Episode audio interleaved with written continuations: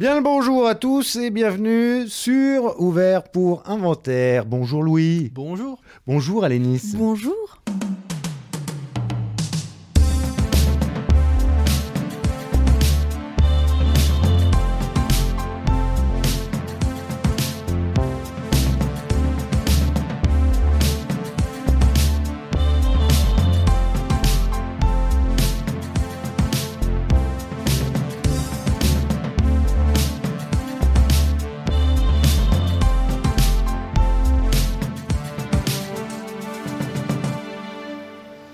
Ça sert à ça, euh, à apprendre à vivre, à apprendre à faire un lit.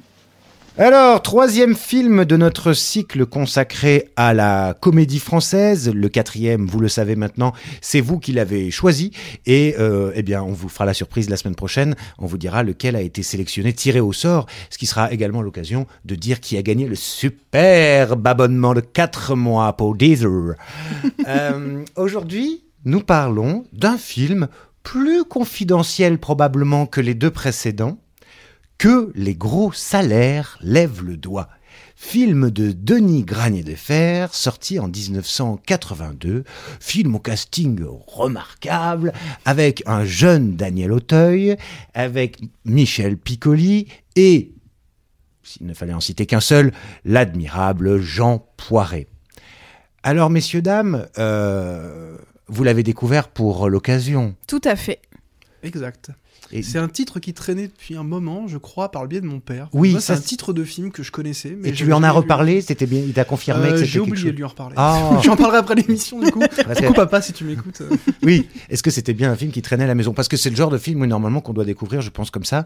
Moi, je l'avais découvert un peu jeune, et c'est comme ça que l'idée m'était revenue, euh, parce que c'est ben, normalement un film qui passe un peu sous les radars. hein, euh. Oui, c'était un peu l'idée en plus de dire Oui. voilà, on finit le cycle, enfin, on continue le cycle Oui. sur un film un peu moins connu, un peu en dehors de.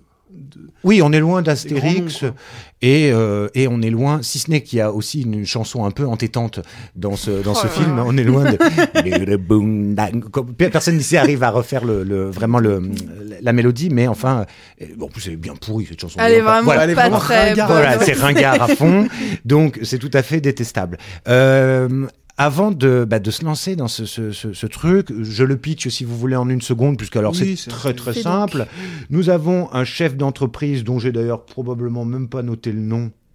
C'est marrant ça que j'ai pas noté. Bon, interprété par Jean Poiret, qui invite ses euh, employés en week-end dans sa maison de campagne, euh, évidemment dans un but qu'il ne leur a pas encore euh, avoué, euh, qui est de euh, d'en virer un certain nombre, mais de faire ça de façon un petit peu ludique, euh, C'est un peu petits- l'interville du capitalisme. oui, c'est parfaitement ça. Et donc, ça fait. euh, bon, c'est- Voilà, en fait, c'est tout. Ça, c'est le, c'est le pitch. Alors, euh, c'est un film un peu, comme on dit aujourd'hui, entré dans le dictionnaire, je crois, en 2022, c'est un film peut-être un peu malaisant. Mmh, Hein, oui. Lénis, je vous vois. Depuis tout à l'heure, vous, vous semblez. euh, Voilà, qu'est-ce que, comment alors? Et ben moi je l'ai découvert du coup, euh, je l'ai regardé il y a vraiment pas longtemps. Et d'ailleurs, il est disponible sur euh, le site de Canal+. Oui, J'étais très surprise parce que je pensais Pas- que c'est celui où vraiment j'arriverais trouverait pas, à pas, le trouver. et pas besoin fait. de le payer. Hein. Ouais. Il est de, il est, et encore pour Alors, c'est quelques avec l'abonnement Ciné Plus, je précise quand même. Ah, oui, oui. peut-être. Donc j'ai l'abonnement Ciné Plus. Moi aussi, je savais pas. Et euh, donc voilà, je l'ai découvert. Et écoute, j'ai été. euh, moi qui ai l'humour très facile, qui rigole très facilement, je suis restée complètement en dehors du film. J'ai trouvé ça gênant au possible. Et vraiment, je j'arrivais pas quoi. La musique, elle m'a énervée très très vite. Les personnages aussi. Et, euh, et voilà, j'ai pas réussi. Je, je- En fait, je suis. J'ai pas réussi à rentrer dans ce comique assez noir, assez euh, pinçant. Voilà, ça vraiment, ça m'a beaucoup, euh, ça m'a mise de côté, quoi. J'étais vraiment mal à l'aise. Point final, quoi. J'ai eu beaucoup de mal. On en reparlera parce que c'est, je pense, assez, assez normal, euh, assez compréhensible. Ouais. Euh, donc lui, bah, qui tu l'as découvert ou tu- Oui. Oui, oui. euh, je- Le petit Louis a levé un peu les anciens. Oui, oui. Non, non, non, même pas, non, même pas spécialement parce que. Alors moi, j'ai pas été mal à l'aise euh, de la même manière. En fait, le, le, le film a pas mis mal à l'aise pour peut-être son échec comique ou autre, parce que je crois qu'assez tôt, je me suis dit à moi-même, j'ai passé une espèce de contrat avec le film où je me suis dit, d'accord, t'es pas là pour me faire mourir de rire, t'es peut-être même pas vraiment là pour me faire rire en fait. T'es là pour euh, rendre grinçant une situation euh, assez euh, cocasse qui devient assez, euh, assez tendue euh, au niveau de ce que vivent les personnages, même d'un point de vue, euh, disons, politique. Le mot est lâché. De toute façon, je pense que c'est un peu. Rien que le titre, film, euh, euh, ouais, voilà. ça. Et on, on en parlera peut-être, hein, parce que je trouve que le film, par ailleurs, ne manque pas forcément d'élégance, justement, sur son traitement de certains aspects de, de ce qu'il nous dit euh, du monde du travail, etc. Mais euh, ouais, j'ai- trouvé ça, en fait, étrange. J'ai trouvé le film étrange. Je l'ai trouvé difficilement appréhensible, parce que justement, il y a une espèce d'humour flottant. On a l'impression qu'on rentre jamais pleinement dans les phases comiques, etc. Mhm. Ça reste toujours euh, une porte ouverte, mais qu'on traverse jamais. Et on regarde, en fait, de l'extérieur ce qui s'y passe. C'est pour ça que peut-être que tu disais je suis resté extérieur au film, mais parce que je crois que le film entretient une certaine distance en fait. Mhm. Il nous laisse un peu à l'extérieur de quelque chose, volontairement ou pas, je sais pas. Et euh, en fait, il y a un truc un peu lunaire tout le temps quoi. Oui. On sait jamais si le personnage de Piccoli, qui est une espèce de le tonton un peu loser, euh, Complètement. en fait, tu vois, quand il, il revient à un moment à la soirée, il se fait passer pour un mec fortuné, il Mm. joue un personnage, mais le film va jamais au bout du potentiel comique du personnage. Ça reste en surface. Et je sais pas du tout si c'est par échec ou parce que le film, volontairement, entretient une certaine euh, superficialité de ses sujets pour nous mettre à distance, presque dans un exercice. euh, Pardon, mais brechtien. en fait, j'ai pensé à ça. Oui, oui, oui. Je sais pas si vous voyez un peu ce que je Tout veux à dire. fait, oui. Et où en fait on est euh, explicitement mis dans une posture d'observateur et où le film joue sous nos yeux une situation qu'on est censé observer et presque commenter intérieurement. Mmh. quoi. Mm, mm. Bon, désolé, c'est la seule fois où je parlais de Brecht. Après, La on distanciation. sera dans la gaudriole. euh. Mais le film, je crois que le film, de toute façon, euh, ne cherche pas à être hilarant. Non. C'est une comédie, ça c'est clair. Oui. Il y a deux, trois trucs un peu rigolos quand même. Mais voilà, c'est pas un truc sur lequel on se poile. Euh, ça vient peut-être aussi du fait que Denis Granier de Fer, c'est son premier film. Je tiens à le signaler. Mhm. C'est le fils de Pierre Granier de Fer, qui est quand même une Ah figure bah de, bon. du polar à la française. Bien on pense sûr. à Adieu Poulet, Le Chat, avec Gabin, adapté de Simon, entre autres. Et des Maigret aussi, je crois. euh, Et ben justement, et c'est intéressant parce que oui, il y a du Maigret dans l'air avec euh, son père, et en fait, Denis Granier de Fer, lui, il est surtout connu pour avoir bossé à la télé. Euh, et en fait, il a réalisé beaucoup d'épisodes de séries euh, de télé, un peu cultes de la télévision française, dont Nava- Navarro, Oh. L'Instit et Oh. Maigret. Voilà. Donc tout ça est quand même relié. Et en fait, de- Denis Granier de Fer a fait quelques films. Il en a fait en 84, j'ai noté Réveillon chez Bob, j'aime bien le titre. Je sais pas ce que c'est, mais Bah, j'aime bien le titre. oui. Mais voilà, il a surtout bossé à la télé. Ce qui explique peut-être euh, le rythme du film aussi, qui est assez étrange. En fait, on a l'impression que le film commence jamais vraiment, on Mm. comprend pas quand on est vraiment dans le concept ou pas. Ouais. Est-ce que. En fait, tout le film, moi, je me disais, j'ai l'impression qu'il y a un truc dans le rythme que je, sur lequel j'arrive pas à mettre des mots, qui me fait dire, non, mais en fait, c'est pas le vrai truc là. Mm. L'idée de les inviter, c'est pas vraiment ça. Bah, en fait, si, parce qu'on reste euh, après à la campagne, quoi. Oui, ça se finira comme ça. Enfin, ça se finira avec la, la fin du week-end, le retour en voiture Oui. euh, de Lume, donc euh, Daniel Daniel Auteuil. Auteuil, son parrain et euh, un, des, un, des- un des- un des gradés de, de l'entreprise. Alors, je pense que euh, pour nos auditeurs, parce qu'ils peut-être ne sont pas tous là-dessus euh, forcément, enfin comment dirais-je, Jean Poiret, Ouais. euh, c'est quand même un acteur, euh, réalisateur, tout ça, auteur et compagnie, parce que c'est très très connu en son temps, un peu tombé en désuétude, euh, étonnamment, alors que c'est probablement, euh, on est dans le génie du comique, hein, c'est-à-dire que il peut jouer. D'ailleurs, il a joué chez Chabrol, des choses comme ça aussi, où il joue des personnages qui sont, c'est pas du tout des comédies. Chabrol, quand même pas le pro de la comédie, mais la, le, la- le- le- la personne même fait qu'on est toujours entre le drame et la comédie avec Ouais. cet acteur-là. Euh, ce qu'on retrouve chez, chez, euh, chez son acolyte, chez Michel Serrault aussi un peu, mais lui qui a fait plus franchement de la comédie.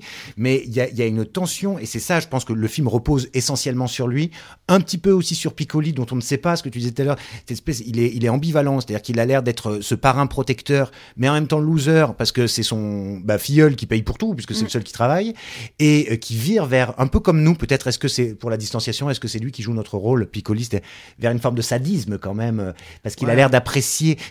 Bah, il se marre à la je fin. retire, Ouais. je retire les chaises. Il a l'air de prendre du plaisir à. À ça se être- finit sur euh, une séance de chaises musicales. Ah oui, Bon, on spoil, mais bon. Oui, oui, Euh, ils pour font pouvoir euh, dégager le- des, des, des salariés. Le grand patron qu'on va appeler euh, Capitalo le capitaliste, tiens, euh, il lui demande de, de, de, de gérer les chaises pour les chaises musicales. Et en fait. Piccoli, il kiffe, quoi, ça le fait marrer. Ouais, oui, Ouais. oui. Et ça le rend un peu cynique. En fait, on a l'impression presque que ça va être une espèce de contrepoint anarchique à tout ça.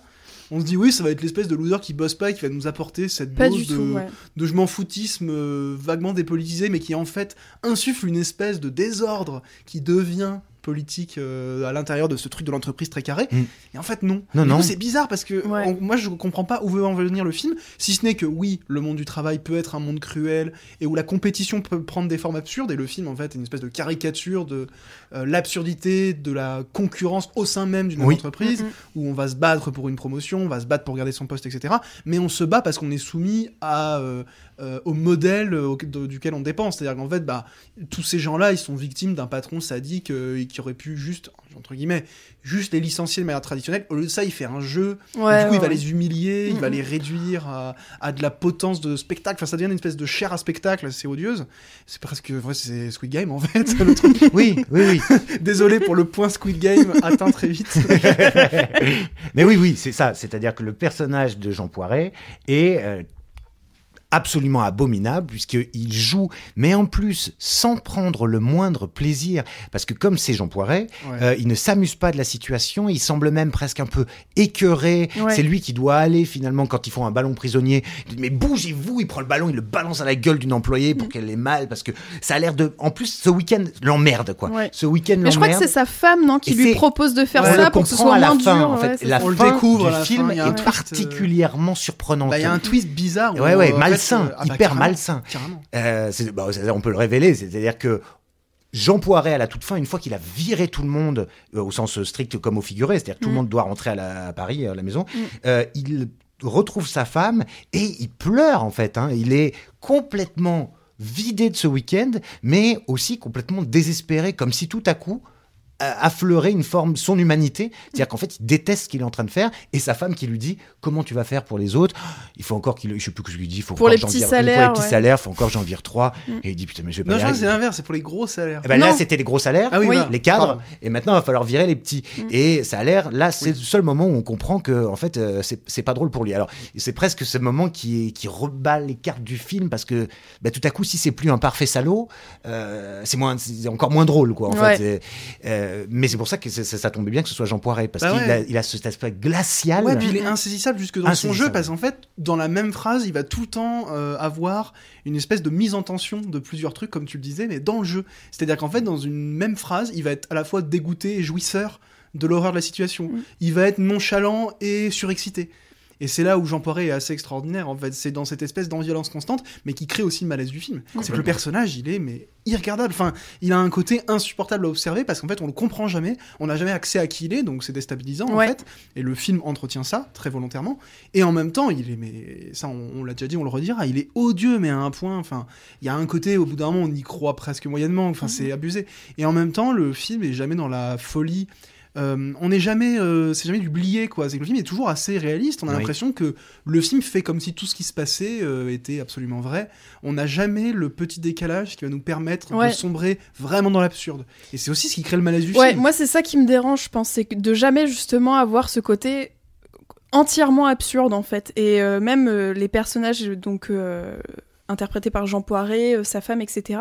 En fait, le fait qu'ils soient euh, ouvertement un peu sadiques, euh, sans être, euh, sans qu'il y ait vraiment un détournement de ça, tu vois, sans qu'on détourne justement le fait des gros patrons.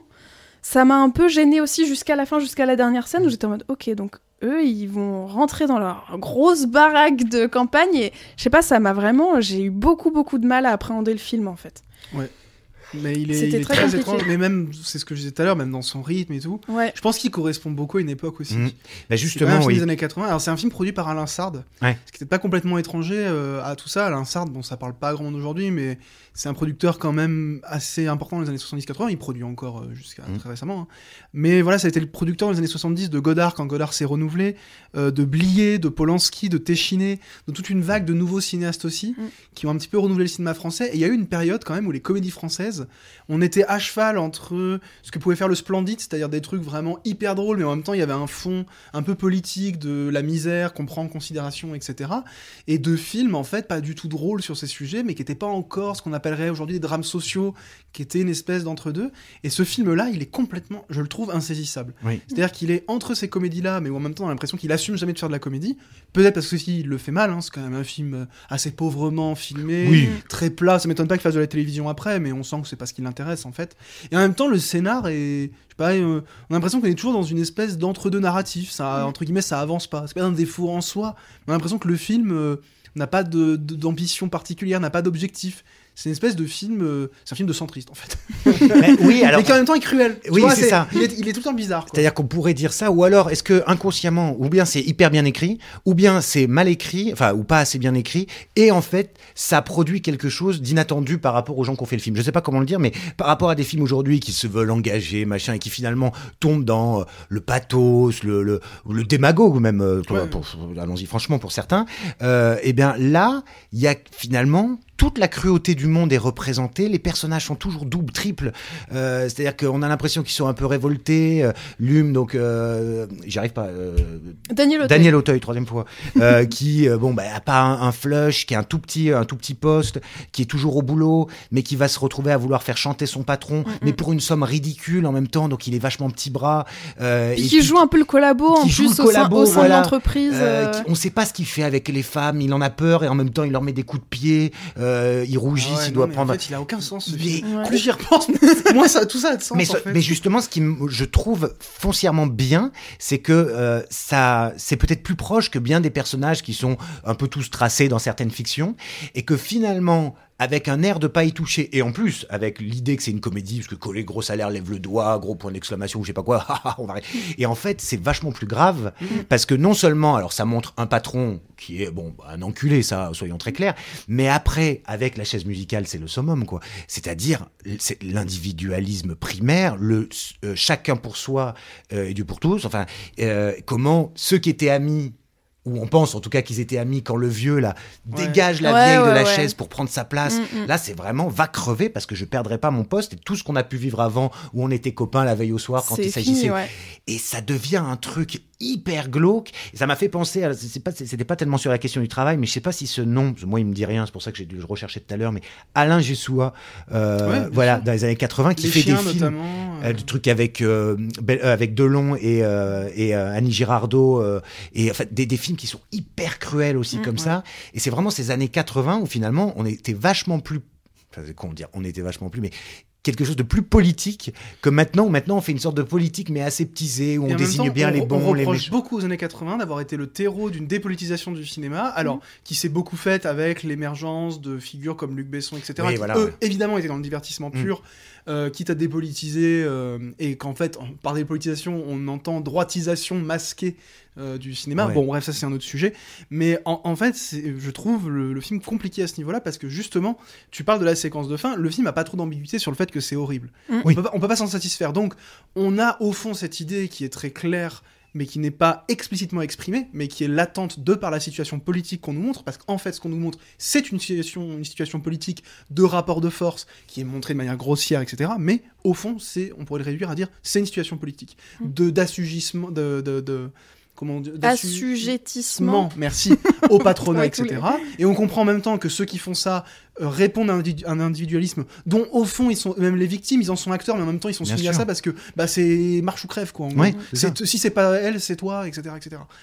Euh, et en même temps, il y a une espèce de flottement très étrange où le film ne, ne- ne- ne donne pas son. Enfin, le, le film ne tranche pas, ce qui peut être une qualité, et euh, qui rend tout ça très impalpable. Ouais. Mais je pourrais aussi, un peu à ta manière, en faire une qualité euh, d'un point de vue, disons, théorique. Je pense que le film va pas au bout de ça. oui Mais dans l'idée, c'est vrai que moi, je, je suis assez sensible à l'idée que ce qu'a aussi le film de politique, c'est de ne pas euh, expliquer au spectateur ce qu'il a à montrer. Ce qui peut-être, d'ailleurs, pour- on pourrait refaire un lien euh, complètement absurde avec Brecht à ce niveau-là, c'est que... T'as y a dit que t'en parlais idée- plus, Lou. Pardon, ah merde Putain, je suis disqualifié.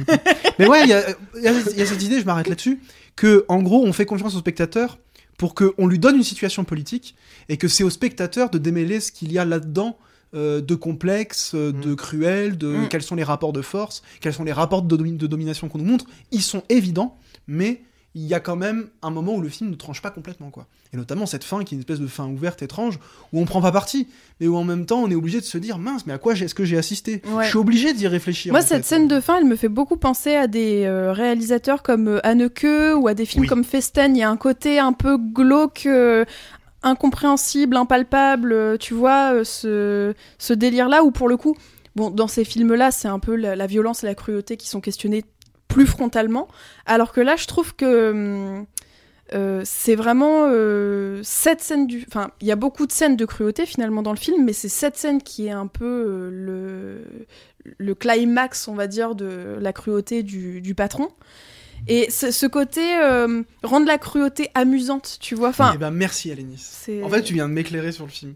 Tu viens de m'éclairer sur, au fond, qu'est-ce que je j'aime suis même pas. pas sûre de moi-même. Non, mais en éclairée bah, en fait, c'est intéressant mais- que tu parles de Festen et d'Anneke, qui sont des, des- un, un film et un réalisateur que je n'aime pas du tout, pour des raisons que j'ai plus ou moins réussi à identifier avec le temps, et que je- le fait que tu les rapproches pourrait me permettre de comprendre ce que je reproche au film, au-delà du fait que j'aime pas, on s'en fout que j'aime pas, mais ce que je pourrais lui reprocher, c'est justement une forme de complaisance. Mm. C'est-à-dire où, en fait, moi, c'est peut-être ce qui m'a gêné pendant le film, c'est de ressentir au fond une forme de complaisance pour ces personnages, parce que l'absence de jugement euh, n'est pas. je ne demande pas à ce que le film juge forcément ces personnages, mais l'absence de jugement peut rendre certaines situations au final acceptables, voire même un peu fun.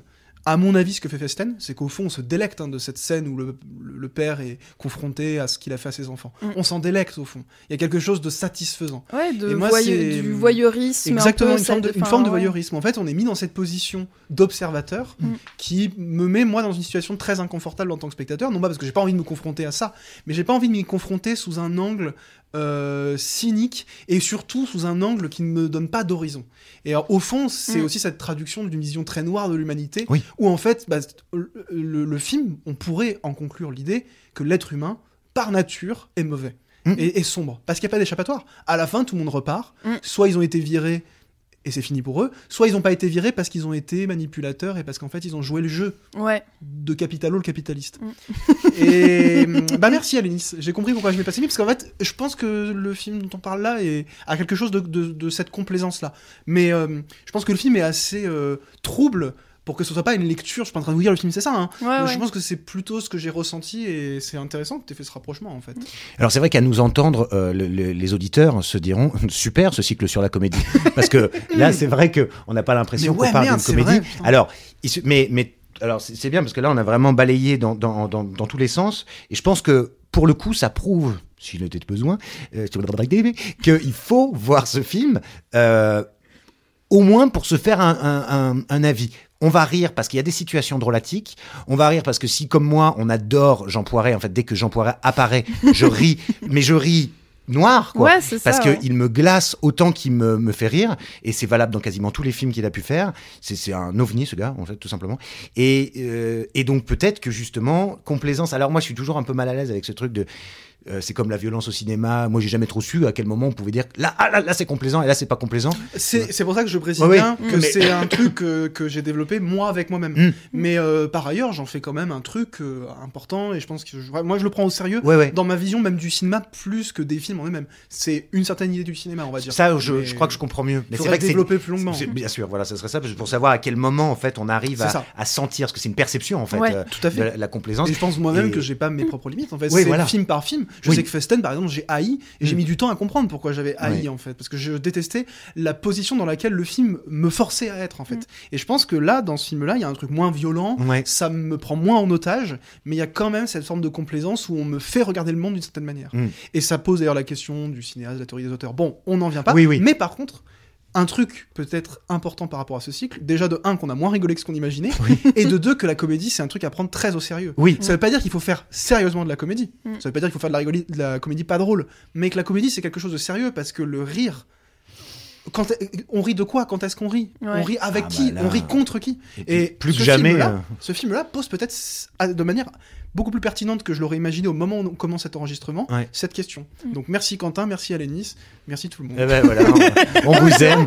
J'ai beaucoup plus d'idées qu'en arrivant. euh, C'est tout à fait vrai. Moi la- aussi, je me demandais de quoi on allait parce C'est que clair. j'avais un peu peur. Et justement, ce qui est amusant, alors là, c'est, c'est que on a probablement, je vais pas dire jamais parce que ça fait le mec, on s'en sait rien ça, mais c'est vrai qu'on est beaucoup plus crispé aujourd'hui sur la question du rire. On voit bien comment elle veut pas faire le truc, les caricatures, mais pas seulement. C'est-à-dire maintenant, même les gens qui font des sketchs, on leur tombe dessus à bras raccourcis. Ouh, À voir à quoi euh, Putain, euh, attends, parents des Astérix. Oui, Daniel Auteuil était envisagé pour jouer Astérix dans le premier, et il y a même des photos d'essais en costume où on Oh. voit Daniel Auteuil en Astérix. Et Fin de on sait pas pourquoi il l'a pas fait. Euh, je sais pas, une, une histoire de calendrier ou clavier était mieux, je sais pas. J'en sais rien. Désolé, fin de la Non, parenthèse. non, mais euh, intéressant, intéressant, parce que on imagine En un fait, autre film, quoi. Je voulais le caser et dès qu'il y a un truc en X, je me suis dit, faut que je le Ah oui, moi je voulais caser que dans le Astérix et Mission Cléopâtre, euh, la prononciation restituée latine n'est pas du tout respectée. Hein, on sait très Ah bien mince, que on voulait le dire au oui, précédent. on voulait le dire au précédent, mais c'est pas comme ça qu'on prononce le, le latin. Hein, par exemple, le C se prononce que, donc on dit euh, si- qui euh, vis pacem parabellum, voilà, pas passem, voilà. Bon, c'est pour c'est pour Daniel Auteuil, non, Alain Chabat. Euh, bref, Quel bordel. Non, on plus, qu'on. Mais euh, oui, en tout cas, pour on euh, perd notre latin. on en perd notre latin, que, que, que j'ai déjà très mauvais au départ. Euh, non, mais tout ça pour dire que c'est effectivement euh, une, visiblement une époque où on balance une comédie comme ça qui interroge quand même les, les, les relations, euh, bah, la question de- des classes en fait, tout simplement, hein, et, euh, et que ça y va franchement, et que on voudrait que le patron soit le parfait salaud, et c'est comme ça qu'il nous est dépeint, mais comme un type vraiment odieux dès le début. Il est sur son casque, il vire les gens, il a son son son, son pauvre majordome, ce pauvre Favre qui, qui apparaît comme ça et qui est une sorte de sous-merde, maltraité comme un chien. Enfin, c'est terrible. Et c'est l'arme à la fin avec cette femme qui semblait être une potiche, mais qui en fait se révèle être redoutable. Un peu le cerveau en- de le cerveau ouais, en c'est la ça. personne de Marie Laforêt, qui effectivement campe très bien avec cette espèce de noirceur qui la caractérise. Enfin, ses cheveux noirs, ses, ses yeux euh, incroyables. Et, et où on a vraiment, au début, on pensait que c'était la femme soumise et visiblement, c'est pas du tout comme ça que ça se passe. Donc là aussi, ça, ça, ça, ça, ça discute l'air de rien de la question aussi euh, du rôle à la maison, avec ces deux filles, une qui est une pute, l'autre qui est parce que c'est deux voilà. et le l'autre qui a l'air d'être réussi. D'ailleurs, le père lui-même hein. dit elle, c'est 20 sur 20 machin, Ouais. l'autre zéro pointé. Donc c'est tout est atroce, abominable. Ouais. Tout est bizarre parce qu'on Ouais. sait pas Bizarre. si c'est censé être crédible ou si le film assume de nous dire en fait tout ça est une caricature. Ouais, c'est ouais. Oui. C'est jamais bien clair en fait. Non. C'est ça qui Mais est en fait, peu- et, le- et en- ce qui est le moins clair, c'est est-ce que c'est que c'est raté Oui, ou est-ce que c'est Ouais. au fond que c'est un film beaucoup plus euh, Mm, peut-être mm. pas subtil, on va pas mais exagérer, profond. mais où au moins il y a une espèce d'approche euh, du cinéma comme une espèce d'espace aussi de où il y a des latences quoi, Mm. Ouais. où il peut y avoir un écart entre euh, les attentes, le spectateur et le film. Mm, mm. Je sais pas. Je penserais peut-être plutôt pour la première, parce que j'ai l'impression qu'il y a un côté italien, un peu. Il y a un truc très italien dans le film.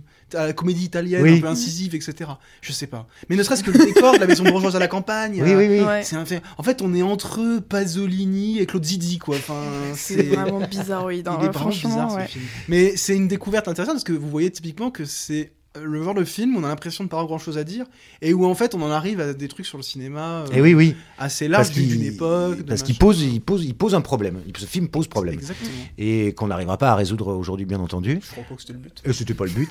Et Mais alors Quentin, je, je te- je te pose une question parce que Oui. c'est toi qui as choisi le film. Est-ce que c'est un film dont tu gardais un souvenir particulièrement fort? Est-ce que tu t'es dit justement tiens c'est un film qui va amener ces discussions? Ou est-ce que juste tu te disais ah ouais je m'en souviens que c'était une super comédie j'avais non, rigolé je me euh. souvenais parce que c'est. Alors, on va pas dévoiler notre notre prochain prochain prochain cycle, mais c'était quand on était encore sur Mm. le cycle 1 ou cycle 2 sur la comédie. Parce qu'il y aura d'autres comédies françaises. Voilà. euh, tout ce Et c'est vrai que je m'étais dit euh, que j'avais bien envie d'apporter. Je me souvenais bien de ce truc éminemment grinçant. Euh, et pourtant, je l'ai découvert jeune, donc euh, bon, une conscience politique qui devait être quand même encore un petit peu euh, réduite si je l'ai découvert à 14-15 ans. Mais donc, j'avais peut-être dû le revoir. En tout cas, il m'avait marqué parce que déjà, j'avais dû, peut-être en rigolant comme un débile, sauf que j'avais déjà dû être quand même traumatisé, en fait, tout simplement, ne serait-ce que par cette chaise musicale. Mm, mm. Parce que c'est épouvantable. C'est épouvantable. Et comme les gens se deviennent, enfin, celui qui a sa serviette là, parce que genre, il avait prévu voler une serviette. Ouais, c'est trop bizarre. Euh, ouais. Les gens qui jouent au poker, qui n'ont plus rien, qui. Oui. et- Et puis les pauvres qui jouent au Monopoly et les plus Oui, aisés qui qui, jouent au poker. poker. Ouais, c'est vraiment. Ouais, je pense que c'est ça que euh, j'aime pas dans le film en fait. C'est de manière de, au fond, euh, montrer des situations où il y a des gens qui sont respectés par rapport à leur statut. ouais. Et le film eux-mêmes, quelque part, les, leur manque de respect parce que ça pose la question de la représentation. Comment on représente cette lutte des classes, etc. Bah là, C'est oui. peut-être elle- ça qui me dérange un peu. Elle est fait. marquée, il y a ceux qui vont à l'hôtel, ceux qui dorment à la maison. Ouais, Sauf ouais. que néanmoins, c'est quand C'est même les les gros salaires, salaires, qui oui. vont se faire euh, déglinguer avec ce jeu de la, de la chaise. euh, C'est là où finalement les petits salaires sont relativement tranquilles pour l'instant, puisqu'il va ouais. falloir en virer aussi. Mm. Mais donc là aussi, finalement, c'est les plus avantagés qui se retrouvent euh, jetés dans la fosse aux ours, pendant que les autres sont finalement les supporters, et d'ailleurs au sens strict, puisque Num est là sur sa table, allez, allez parce qu'il est, il est pour son chef, celui qui l'a conduit là, qui est excellent d'ailleurs cet acteur aussi. Ouais, euh, ouais. Son nom m'échappe là, mais Bon, Mais les acteurs dans l'ensemble sont bien. Ouais, ouais, ouais, euh, ouais. J'adore le survêt de. avec lequel il dort là, le... Ah, le truc vert, non Le c'est rouge. rouge. Ah Adidas. J'adore. Bah, Ah. je crois pas que ce soit un Adidas. Ah, il y a pas les Adidas bandes. Bah, il y a pas le logo, mais il y a les bandes. Eh oui, il dort en, en survêt complet lui. Cette petite musique là. Oh là là, je vais en faire des cauchemars de Ah bah cette oui. musique. Ah, mais je pense que ça, oui, c'est un truc, c'est traumatisant. Ah c'est un film traumatisant ouais, en réalité. On devrait faire un cycle sur les films traumatisants, Ah les ouais, les machins, C'est les, clair. les trucs qui, Moi, ce serait. Mr Bean le film, mais je vous dis pas pourquoi. Ah bon? Mais je vous laisse avec ça. Bon, Bon, bah, bah, on- du coup, euh, on n'hésitez arrive, pas à euh, nous pousser oui. pour qu'on fasse ce cycle. Euh, Voilà, cycle film traumatisant, parce qu'il y en a quand même deux, trois. Euh, nous arrivons à- au terme de cette émission. Euh, nos- Mais pas du cycle. mais pas du cycle. Donc, euh, la semaine prochaine, blablabla, ce qu'on a dit au début, bah, remettez l'émission. Euh, Est-ce que, pour terminer, vous aviez envie de recommander quelque chose cette semaine? Euh, oui, moi je, je suis en train de regarder la série The Last of Us, disponible, alors euh, produite par HBO et disponible sur Prime Video. Ouais. J'ai pas joué aux jeux vidéo parce que c'est pas mon style de jeu vidéo tout simplement, mais euh, je suis, alors j'ai pas encore fini la série, je suis à l'épisode 4, mais j'ai déjà vu, je pense, le meilleur épisode de toute la série qui est l'épisode 3. Je ne vous en dis pas plus. Et j'avais peur de pas du tout accrocher. Et en fait, bon, déjà j'adore les films et les séries de zombies, donc euh, ça marche pour moi, surtout que là. Ouh, attention, tu vas réveiller des vieux démons. pas des zombies. Non, mais justement, ce sont pas des zombies. Ça change. Moi, je m'en fous, hein, mais je sais que les fans ils sont non, c'est des infectés, c'est pas des zombies. Ouais, ouais, Oui, oui. mais ah, je, je Bon. peux, je peux pas. On est à la fin, je peux pas en parler plus que ça, mais C'est vrai, c'est vrai. vraiment, je trouve que euh, il y a des épisodes qui sont très beaux. Euh, moi, ne connaissant pas le jeu, euh, du coup, je suis plutôt agréablement surprise parce que je sais qu'il y a des scènes qui sont calquées au jeu. Et, Ah, c'est un euh, jeu voilà, y- Oui, à la base, ouais, il y a deux. Il y a The Last of Us et The Last of Us 2. Partout. Et, euh, et donc voilà, j'apprécie beaucoup. Mm. J'attends de voir la fin de la série pour, euh, pour voir ce que ça donne. Et euh, j'aime beaucoup l'actrice, j'ai oublié son nom, c'est euh, Bella Ramsey. Mm. Que voilà, j'a- j'apprécie beaucoup en tant qu'actrice et j'ai vraiment hâte de voir dans quoi elle va, elle va jouer dans d'autres films. Enfin, bref, vous avez compris. Donc euh, voilà, je suis sur ça et je suis toujours le podcast de Mimi Hegel, donc Mimi HGL sur euh, Spotify ou Twitch ou YouTube qui euh, débriefe chaque épisode de The Last of Us. Donc à la fin de chaque épisode, je suis en mode Ah, je vais écouter le podcast qui va durer deux heures, je suis trop contente. Plus long que l'épisode. oui, qui Oui. est plus long que l'épisode, mais j'adore ça. Donc, euh, donc voilà. Eh bah, très bien. Très bien, oui, The, The Last of Us. hein, très bien, très bien. non, mais parce que je regarde, je regarde la série. C'est vrai Oui, oui, oui, il me reste un épisode et je pense qu'il en, il y en a un qui n'est pas encore sorti. Oui, c'est ça. Ouais. donc je suis au 6, moi. D'accord. Donc, non, non, non. en Et plus, l'épisode euh, 3, on est d'accord, il est très beau ah, quand bah, même. ça dépend, c'est celui de. celui- De Bill et Franck. Ah on oui, peut le c'est- dire. oui, c'est très, très. Oui, alors si, effectivement. Et tout complètement inattendu que ça arrive Ouais, comme ça, en plein milieu d'une série. Non, il, gère- ouais, il gère très bien. Vraiment, c'est bien. Moi, je, j'avais, je pensais pas avoir envie de regarder. Louis, pardon. Euh, moi, je vous recommande The Last of Us, euh, le jeu. bah oui, du coup, qui t'a en parlé. En plus, alors, il est ressorti dans une version remakée euh, sur PS5 pour ceux qui l'ont. Sinon, il est disponible sur PS3, PS4 pour ceux qui ont une console qui traîne. euh, bah, tout simplement parce que c'est un des meilleurs jeux vidéo qu'elle ait jamais joué. Et ça atteint un niveau de, de, de, de qualité de narration, mais aussi de gestion des émotions. Bah, c'est un jeu que j'ai fait trois fois. Les trois fois, j'ai fini en larmes sur plusieurs scènes. J'ai même parfois besoin de lâcher la manette tellement émotionnellement ça me terrasse. Et l'épisode 2, je vous en parle même pas. Il y a un moment où j'ai, je pense, dans ma vie, avoir rarement autant pleuré, même pour des trucs dans la vraie vie. Parce qu'ils sont arrivés à un degré, en fait, de, de construction de personnages, et du coup, de, d'identification, d'amour pour des personnages. Je je dis il, c'est Naughty Dog, qui est le, le studio de jeux vidéo responsable du jeu. Et d'ailleurs, ceux qui ont écrit le jeu ont, écrit la série aussi. hein. donc, c'est des gens, voilà, qui, qui ont une qualité de scénariste. Moi, souvent, j'ai un peu de mal avec les jeux trop narratifs, parce que moi, quand je joue un jeu, j'aime bien jouer. Mais The Last of Us, c'est vraiment un des meilleurs jeux dans cette catégorie. Donc vraiment, si vous avez pas fait les jeux, faites-les, même si vous avez vu la série. Et si vous avez fait les jeux, regardez la série. Moi, je l'ai commencé aussi, et souvent, c'est casse-gueule d'adapter les jeux vidéo. Mm. Franchement, chapeau, ce qu'ils ont fait, c'est pas mal. Ouais, Je trouve que c'est. oh, Alors, je dis pas ça pour créer une hiérarchie en mode moi je suis impur, pas du tout. Mais je trouve que ça n'atteint pas la qualité des jeux, Mm. en, même d'un point de vue émotionnel. Alors, je vous laisse imaginer, hein, parce que la série c'est déjà quelque chose. Mais ouais, ils ont fait du bon taf quand même. Parce que dans le jeu, on passe beaucoup plus de temps avec les personnages, on, on les incarne presque littéralement. Oui, bah oui, c'est un peu le. Mais vraiment, si vous pouvez y jouer, même si vous n'avez pas l'habitude de jouer, ça se fait. C'est des jeux qui se prennent en main pas trop difficilement. Ah, mais il y a du FPS, moi je peux pas. Enfin, Non, non, c'est pas. Ah oui, c'est un jeu de tir par contre. Ouais, voilà. Moi je suis nul à Yesh. Mais il y a, il y a des systèmes d'aide à la visée. ça- Ouais. Bon, pour l'armement, on fait toujours des miracles de toute façon. oh, et je pense qu'il faut finir là-dessus. bon, bah, je fais pas ma recommandation Mais alors. si, oh non, vas-y, pardon, Quentin. Quentin. pardon. Surtout que j'avais prévu une recommandation un petit peu intellectuelle pour changer. Ah, bref, tu vois, j'aime bien. Ouais, ouais. Non, mais genre là, pour, tu sais, je vais proposer un livre, là, parce que je l'ai fini hier.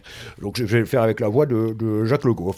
Alors, pour ma recommandation, je vous propose Mythe de l'entrepreneur, un livre de Anthony Galuzzo, sorti, non, on dirait plutôt Valéry Giscard d'Estaing. Est-ce que c'est audible au moins ou pas?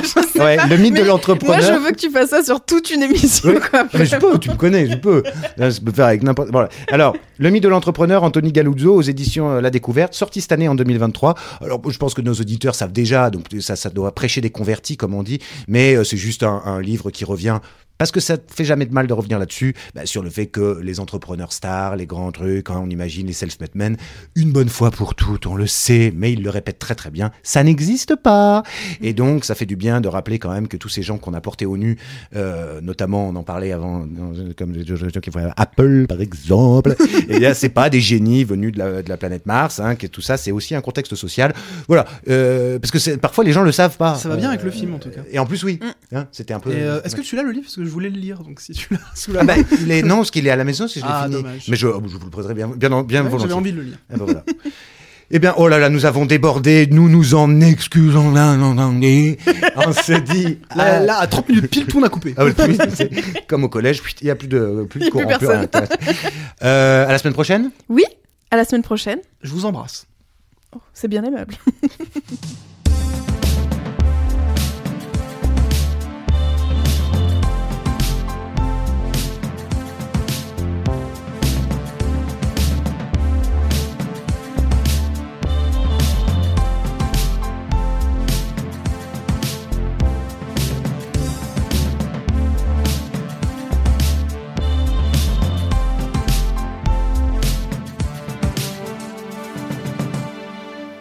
Les films, ça sert à ça, euh, à apprendre à vivre, à apprendre à faire un lit.